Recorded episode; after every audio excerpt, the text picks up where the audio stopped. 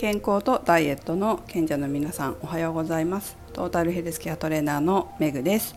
5月も半ばを過ぎましたが皆様ダイエットや健康づくり順調にいってますでしょうか？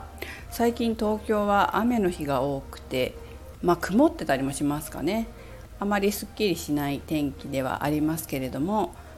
元気に健康に過ごしていらっしゃいますか？私自身は5月がかなり忙しくなってしまってなかなか配信ができなかったんですけれども、まあ、隙間時間を見つけてまた配信していこうかなと思っています。まあ、バタバタするようになった原因原因というか要因はおそらく4月末に受けたフラクタル心理学のある講座で、えー、自分の潜在意識を読み解くわけじゃないんだけど、まあ、潜在意識が出てるニュースのえーと、読み解きをやってくださった先生がいらっしゃってでそれがすごい自分に当てはまってるっていうかうすうす気づいてたことだったんですよ。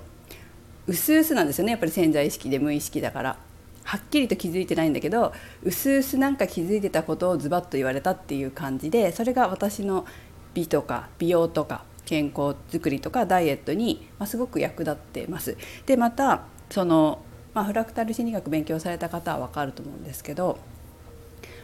脳の潜在意識ってパターンしか認識しないんですけどそのパターンっていろんなとこにあるんですよいろんなとこにあるっていうかいろんなところに出てるっていうかこれも同じパターンだこれも同じパターンだこれも同じパターンだってその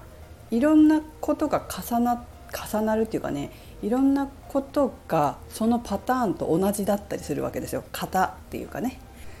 なので、えーと、その型と同じものを全部いい方向に行くように変えてってるんですよ行動を。なのでその変えてった先で忙しくなってるって感じです。まあいいことなんですよ私にとってはすごくいいことで、えー、自分のなりたい未来とかやりたいことだったりとか今後どうしていきたいかという方向に進むためにはこうしなさいよっていうことがそのメッセージとして、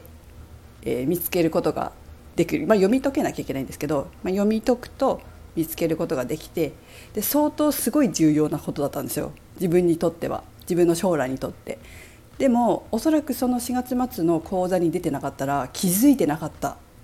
で気づいてなかったら多分5月モヤモヤした気持ちでまた過ごしてたと思うし6月7月ってどうなってたかわからないんですけど、まあ、多分メッセージは結構大きいのが来るんだろうなっていうのは思いますけど、